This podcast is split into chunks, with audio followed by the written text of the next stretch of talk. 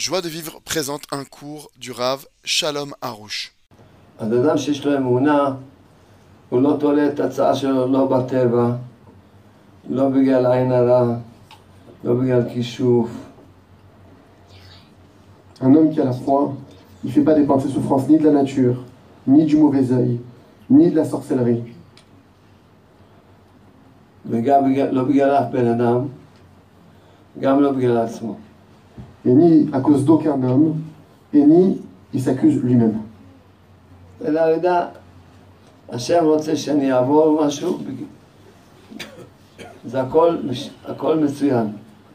Il sait que Hachem il veut que je passe par quelque chose, tout est parfait.